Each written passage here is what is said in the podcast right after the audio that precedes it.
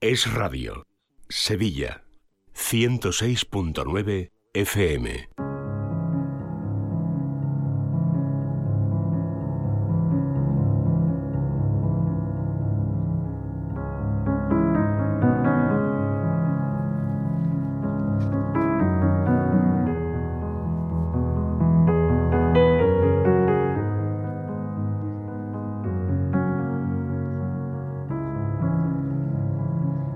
34 minutos, estamos en directo en Es la Mañana de Sevilla. Empezamos ya con Vivir en Positivo, el espacio que dedicamos cada semana a hablar de psicología y de desarrollo personal. Para ello, ya me acompaña en esta mesa de radio la psicóloga Paloma Carrasco. Paloma, ¿qué tal? Buenas tardes. Buenas tardes, Laura. Buenas tardes a todos. Entramos en materia ya en unos instantes, pero antes te presento, como siempre, para los oyentes. Paloma Carrasco es psicóloga, licenciada por la Complutense de Madrid y experta en terapia familiar sistémica. Ella cuenta con una amplia experiencia profesional y compagina su labor en consulta con la divulgación y con la formación de la psicología. Además es conferenciante, imparte charlas en centros de negocios, en empresas, en colegios, etcétera, etcétera. En la actualidad ejerce su profesión en el Hospital Quirón Salud Sagrado Corazón de Sevilla y para pedir consulta con Paloma pueden hacerlo a través del teléfono del hospital 954 93 76 76 954 93 76 76 o bien contactar directamente con Paloma a través de su página web que es muy fácil palomacarrasco.com. Ahí van a encontrar el, correo electrónico por si necesitan ponerse en contacto con Paloma, pedir cita con ella, en fin, lo que necesiten. Les recuerdo también que Paloma ofrece sesiones online por si nos están escuchando ustedes desde cualquier parte del mundo, nos pueden escuchar en directo. El programa lo hacemos en directo, pero luego nos pueden escuchar a través de, nuestra página web de, Es Radio, en la ventanita de, de Sevilla, o también a través del canal de Spotify de Paloma Carrasco, que es muy fácil para que ustedes la encuentren también en sus redes sociales, en el podcast en Spotify, que se llama, pues como ella, Paloma Carrasco. Muy facilito para encontrarla. Ahí van a encontrar, pues, todos los programas que hemos hecho, que ya son bastantes. Tropecientos, le digo tropecientos. tropecientos. Sí, además de todos los temas, todos muy interesantes. Yo les invito desde aquí a que se lo pongan ¿eh? cuando vayan en el coche, estén en casa cocinando, estén limpiando. Yo muchas veces me los pongo, Paloma, cuando ando limpiando en casa te pongo y te voy escuchando.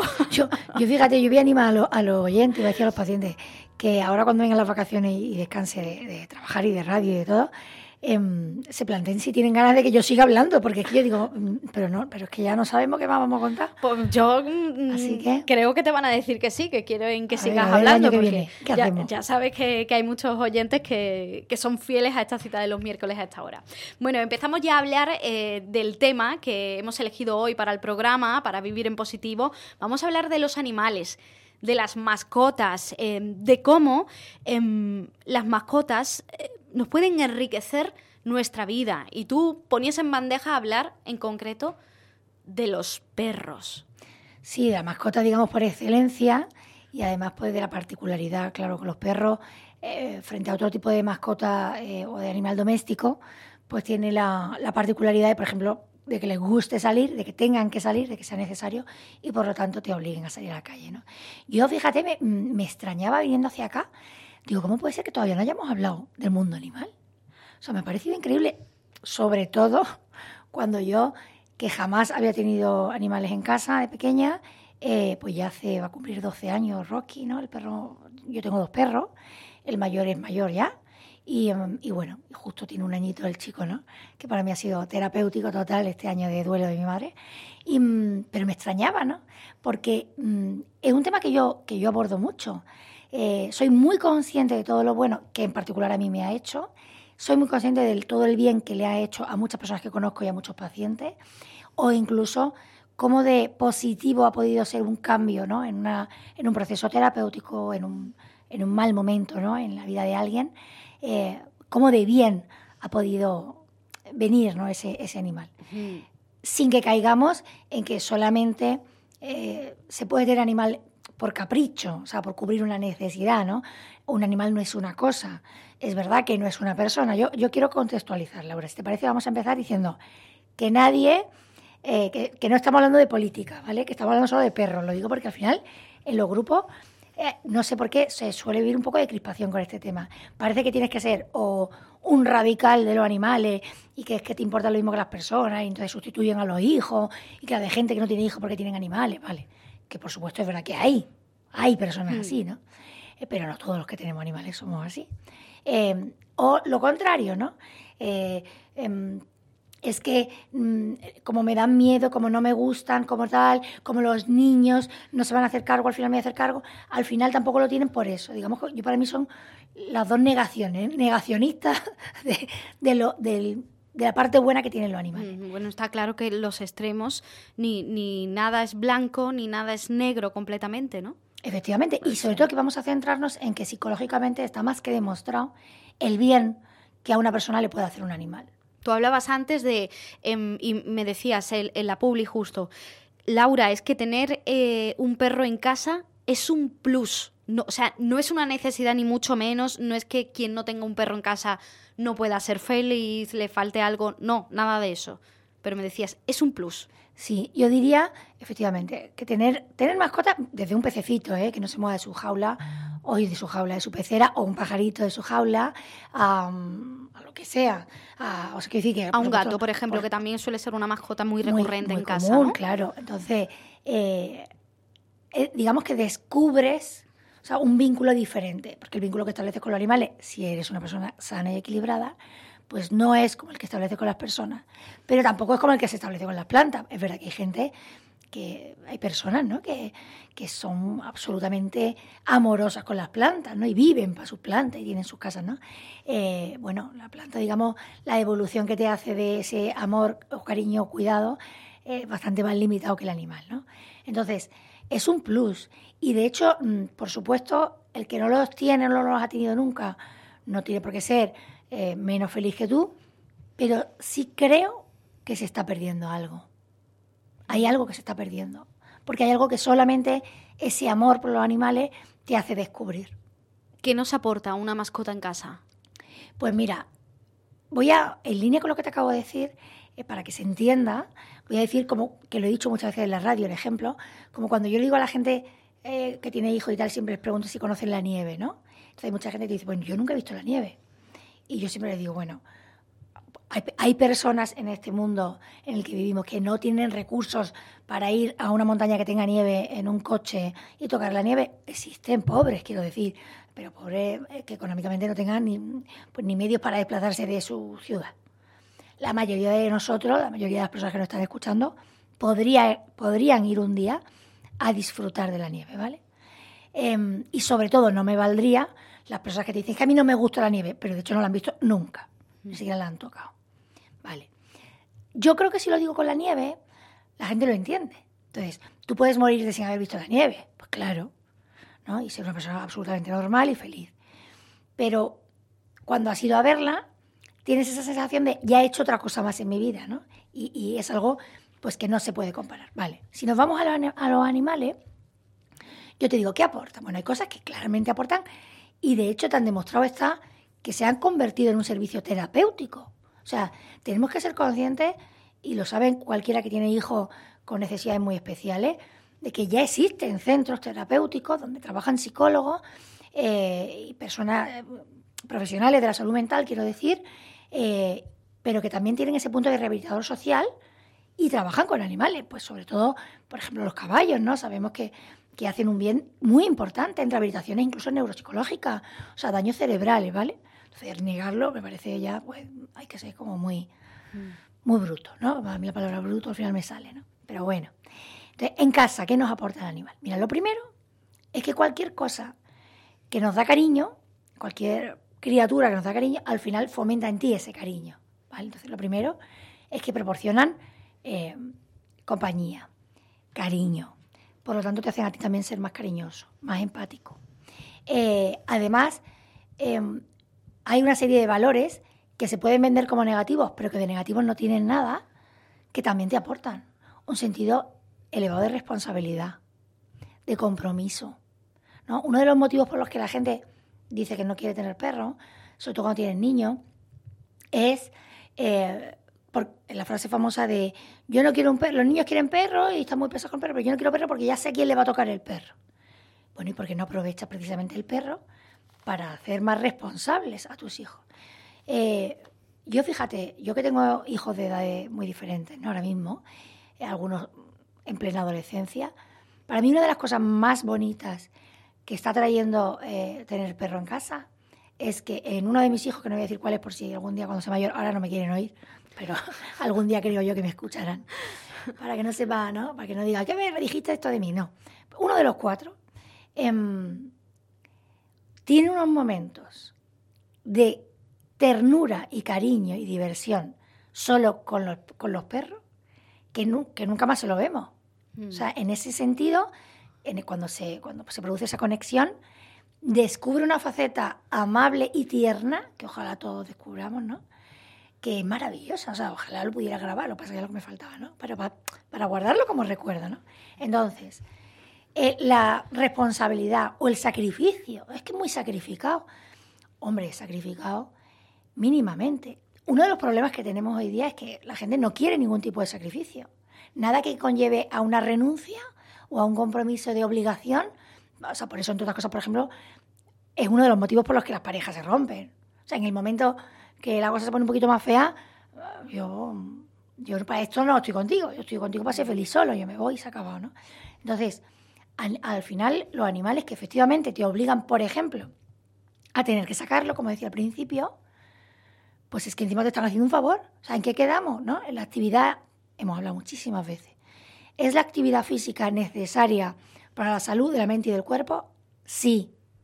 Si gracias al animal o por culpa del animal, según se quiera ver, vas a estar obligado a levantarte un poquito antes para sacarlo, o a por las tardes, antes de tirarte al sofá, volver a sacarlo, ¿eso es bueno o es malo? Objetivamente hablando. Pues resulta que es bueno. Entonces, yo qué sé, son tantas cosas que no sé qué más Fíjate, eh, hay otra cosa que te voy a apuntar yo ahora de los beneficios de tener perro. Em, socializas con la gente. Puedes hacer amigos ¿eh? con perros. Eh, hay muchísima gente que se conoce porque todas las tardes van a un parque a sacar al perro y allí coincide con otros eh, dueños de perros que también van todos los días a la misma hora, ¿no? O sea, y conozco grupos que, que han forjado ahí lazos de amistad gracias a sus perros. Efectivamente, al final te hace también conocer a la persona, eso también. Fíjate, mientras lo decía me acordaba de otro beneficio más raro. El otro día, lo, ayer o antes de ayer, lo subía porque lo subió ella. La doctora de la puerta, que la tuvimos la semana pasada aquí, la microbiota, decía, tener animales en casa favorece tu microbiota. O sea, al final, mm, bueno, también la ciencia lo dice, al final toda esa suciedad, entre comillas, o poca higiene, ¿no? Que a los que son muy escrupulosos les puede, em, pero también da mucha riqueza y mucha diversidad en las casas. De hecho, los niños con mascotas se ponen menos veces enfermos que los que no tienen. fíjate, que, a veces, eh, a lo mejor pensamos, niño pequeño en casa, no, perro no, porque le puede venir mal. Y, bueno, hombre, teniendo cierta lógica, ¿no? No vamos a dejar que, que esté, bueno, pero incluso le viene bien. o sea, que se inmuniza, en, cuanto a salud física, está demostrado. Su sistema mejora. O sea, ¿quién no puede tener perro? O sea, ¿quién, quién meter a Eso, Paloma, dime algo, una parte mala. O sea... Bueno, el que tiene alergia, una alergia importante. Yo, por ejemplo, tengo un poquitín de alergia, me salió en el, y bueno, y me da igual, y ya está, y nada más no la noto. Pero si tú tienes muchísima alergia, pues no puedes tener un perro. O si tú estás en un momento de tu vida que todavía ni siquiera tienes familia, ¿no? Y vives solo em, y tienes un trabajo que te obliga a salir de casa a las 7 de la mañana y vas a volver a las 10 de la noche, pues no tiene mucho sentido el pobre animal que esté solo todo el día en casa, ¿no? Eh, poco más. O sea, el que es que es muy escrupuloso y tiene que tener su casa muy limpia, pues que aprenda a que eso no es tan importante. O sea, porque le va a venir bien, eh, le va a dar flexibilidad, le va a dar libertad. El que es que le dan miedo a los animales. Es que, es que los animales no deben darnos miedo. Otra cosa es que hay un tipo de animal concreto que te gusta menos o que incluso es más peligroso, ¿no? Quiero decir, los leones pues me dan miedo si los tengo al lado, ¿no? Pero yo que he sido muy miedosa a los perros, que llegaba a cambiarme de acera cuando era pequeña y que tenía una madre muy miedosa, eh, pues yo, por ejemplo, tengo el recuerdo de ver a mi madre cómo superó el miedo a, los perros gracias precisamente al mío, ¿no? Al mayor. Bueno, pues todo lo que sean limitaciones lo las deberíamos, no sé, las deberíamos superar. Eh, cuidar a otra persona, en este caso, cuidar a, un animal, eh, ¿cómo nos enriquece o cómo nos ayuda a nosotros? Bueno, ese, cuidado, esa protección. Al final la utilidad, o sea, date cuenta que la misión más grande del ser humano, o sea, lo que más plenifica a cualquier persona, eh, es el amor.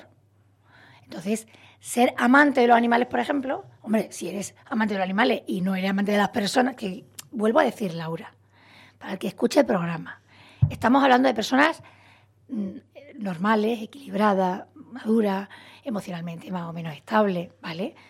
Hay personas que no son así. O sea, si a ti te encantan los animales y tienes ocho gatos en tu casa, pero no te hablas con los vecinos y eres la persona más rara que conoce cualquiera, pues tienes un problema que de hecho debería ir a la consulta, ¿no? Estamos hablando de personas normales. Entonces, si me, si me da amor, me hace más amoroso, ¿no? O sea, al final te vuelve mejor persona. Es que es así. O sea, cuantas más... Eso es como cuando la gente tiene un hijo, estas personas que tienen un vínculo, ¿no? Que a lo mejor han tardado mucho en poder eh, tener un hijo y les ha costado muchísimo esfuerzo y, mm, bueno, y quizás se vinculan de una manera para mi gusto, demasiado estrecha. ¿Se puede estar demasiado vinculado a tus hijos? Yo creo que sí, pero ya hablaremos de eso en otro momento.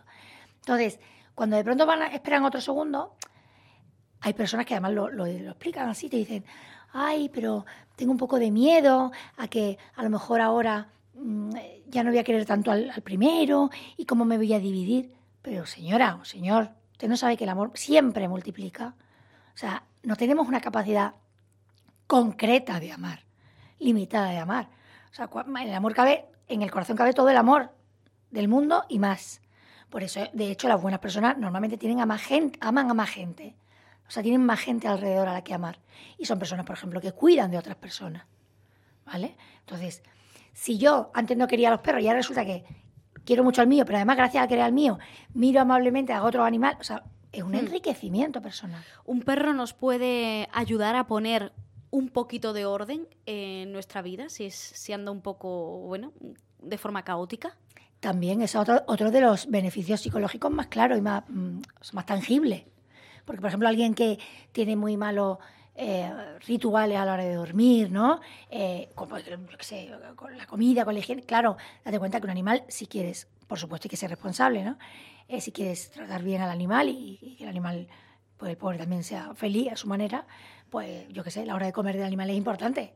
Intentar, dentro de lo que cabe, respetarla. La hora de la salida va a ser importante para, incluso para el sistema digestivo de ese animal, ¿no? Entonces, como te obliga a tener horario que cumplir en un formato muy mínimo, Laura.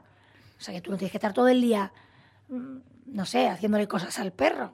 Que va, si al revés, es el perro el que te va a hacer a ti cosas, ¿no?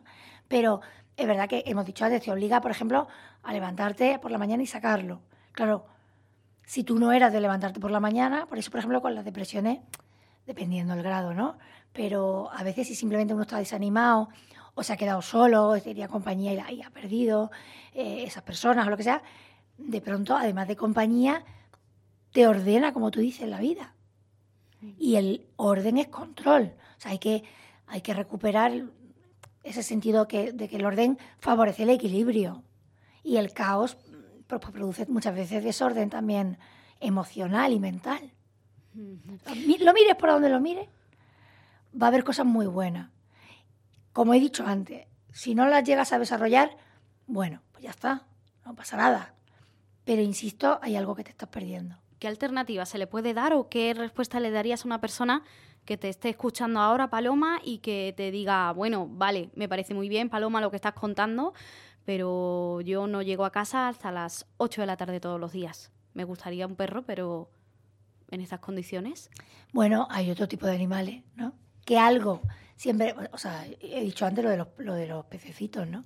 A mí, de hecho, es el ejemplo que pongo cuando hablo con los niños, la gente que tiene niños pequeños, que por lo menos tengan dos peces naranja.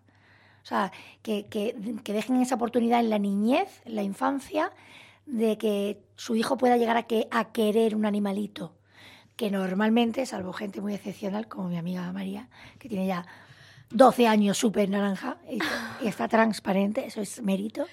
De cómo lo cuida. Eh, increíble. Pero en general los peces de naranja duran poco. Sí. No nos sí. engañemos. Entonces, Bueno, y nos sirvió ese ejemplo de los peces para hablar sobre la muerte y los niños. Y Eh, bueno, cómo un- explicábamos la muerte a, a los niños. una de las cosas que favorecen muy también los animales, ese enfrentamiento de la pérdida hacia una criatura que no es una persona y por lo tanto el vínculo no debería ser tan importante como el que estableces con tu abuelo, tus padres y tus hermanos, eh, pero por otro lado también, por supuesto, es una pérdida y se sufre. Entonces, aunque son pececillos, los gatos, por ejemplo, que son en ese sentido, se pueden quedar solos mucho más tiempo que un perro, ¿no? Eh, siempre hay una opción. Y bueno, y si no se puede, insisto, no debería responder a ningún capricho tener animales. O sea, eh, no, no, no, no puede ser por un capricho, porque además de hecho hay mucho irresponsable, ¿no? Cuántas veces se usan los animales pues como pertenencias, como cosas, eh, que, que, bueno, que quiero tener un perro, como que, o sea, no me quiero morir sin haber tenido un perro y tener un coche rojo. Oye, ¿y cómo implicamos? eh, volvemos, por ejemplo, al tema del perro, ¿no? Que quizás es el animal, la mascota que más atenciones necesita, ¿no? Por esto de que hay que sacarlo varias veces al día y demás. ¿Cómo implicamos a los hijos eh, en, el cuidado del perro? Para que al final no sea, eh, eh, que esto suele pasar mucho en las casas, al final no sea el padre el que saca el perro todos los días o la madre la que saca el perro todos los días. Bueno, yo creo que ahí, una vez más, lo que se ve es, al final, lo que estamos manifestando es cómo somos como padres, ¿no? Es decir, es normal, ¿eh? Y hay épocas, yo, por ejemplo, que ya llevamos 12 años con el perro, noto que ahora les cuesta más, a una edad de tener que estudiar más, más adolescentes, más flojos en general, más perezosos, ¿no? Eh, lo digo porque no quiero que parezca que es que yo, para mí resulta súper fácil que mis hijos los saquen. A veces cuesta un- un- una pequeña o gran discusión. Y a veces lo saco yo porque yo cada vez me gusta más eh, caminar. Entonces, a veces incluso lo sacamos tres veces. Porque lo saco yo, mi hija dice, yo también me voy a dar un paseo, me los llevo. Yo me voy a dar un paseo, me los llevo. Entonces, bueno. em, pues, ¿cómo se implica a los hijos? Pues, como se le implica eh, a la hora de ayudarte a recoger sus juguetes, Laura. Es que ahí lo que tenemos que tener claro como padres es si de verdad estamos buscando el bien de nuestro hijo. O a veces, por el cansancio, por, por la rutina, lo que queremos que acabe, acabe el día, no sé cómo explicártelo. Eh, venga, recoge, no recoge, bueno, ya recojo yo. Eh, venga, la cena, no, no, no puedo. Bueno, venga, da igual, la pongo yo. O sea, la cantidad de veces que los, pa- los padres claudicamos, pues porque no tenemos ya ganas de seguir peleando, ¿no? Eh, cuando digo peleando lo digo en un sentido muy bonito, ¿vale? No lo digo en un sentido agresivo ni despectivo, al revés, ¿no? O sea, somos los principales educadores de nuestros hijos y hacerles ser personas más comprometidas, más responsables, más amorosas, más cuidadoras, que es bueno o malo. Vuelvo al principio, si te parece, ¿no? O sea, ¿es bueno o malo eso? O sea, ¿es malo tener que obligar, entre comillas, a ser, a ser responsable con su compromiso? O sea, bueno, lo que no podríamos hacer es como las clases extraescolares. Mis hijos no quieren perro, no, no queremos, no queremos. Pues sí, vaya a tener perro lo vaya a sacar todos los días. Es ganas de que haya un clima de crispación y que encima lo acaben pagando con el pobre perro. Tremendo, ¿no? O sea, yo, por supuesto, eso no. Pero si han querido tener perros, y eso se ha hablado, se ha meditado, y hemos llegado a la conclusión de que, venga, vamos a hacer este esfuerzo todos, que sea un esfuerzo que todos queremos compartir, sabiendo que nos va a hacer un bien, pero que muchas veces nos va a costar. Como la mayoría de los esfuerzos, Laura. Como la mayoría de las cosas importantes de nuestra vida, que no siempre van a ser fáciles. Pero es bueno, ¿no? Yo me. eh, no sé cómo vamos de tiempo, pero sí quería, quería decir que, que, que una de las cosas más bonitas ¿no? que escuchaba hace poco con el tema de los animales, ¿no? es a Ricardo Darín, al actor argentino, eh, eh, me parece que, no sé, en un programa de televisión fue diciendo que le preguntaban, porque es gran amante de, de los animales y sobre todo de los perros en especial, y le preguntaban que, que si tuviera que definir una de las cosas por las que mm, más le gustaban los perros, ¿no? Eh, o en qué en qué el perro le hacía eh, sentirse tan especial, ¿no? Y decía, pues la incondicionalidad que tienen todos los perros, o sea, la lealtad que tienen los perros por sus amos. O sea, la- aunque tú o, le regañe, haga, porque, porque hoy mismo se ha comido, es que me he acordado ahora mismo, porque el mío hoy se ha comido un papel vegetal del horno porque había resto de aceite. Quiero decir, hay trastadas y hay cosas, ¿no? Que, entonces, al momento te mira como diciendo, aquí estoy, ¿sabes? Yo, yo te quiero, me da igual lo que tú me digas, ¿no? Y la fiesta que hace cuando llega cuando llegas Bueno, a casa bueno, bueno, y a lo mejor te has ido dos minutos, has ido a sacar la basura y vuelve Claro, y, vuelves y impresionante, parece que ¿no? llevas un año fuera. Sí, y decía, y decía el actor ¿no? que, que esa incondicionalidad de además tratarte como si fueras la persona más increíble, más fantástica, del planeta cuando en realidad no somos tan fantásticos. Es como, es la única criatura que no ve mis defectos. No, no me lo, no, no los ve, no me los echa en cara, no, no, todo lo que ve en mí es bueno. Fíjate qué bonito, ¿no? Bueno, pues si te parece, vamos a acabar con eso, que creo que es lo más bonito, ¿no? Yo creo que al final es lo que todo el mundo recuerda, ¿no? De, de, eso, de, cuidar a un perro, de tener una mascota en casa. Paloma Carrasco, muchas gracias. A vosotros, como siempre. Les recuerdo que si necesitan pedir consulta con Paloma Carrasco, lo pueden hacer a través de su página web palomacarrasco.com. Ahí van a encontrar el correo electrónico, le escriben y piden cita con Paloma Carrasco. También ella pues tiene su consulta en el Hospital Quirón Salud Sagrado Corazón de Sevilla. Pueden llamar también al hospital y pedir consulta. Consulta, cita con Paloma Carrasco. Pues así terminamos hoy el Vivir en Positivo de esta semana. Ahora llega la información de España y del mundo. Y nada, la vuelta continuamos aquí en la 106.9.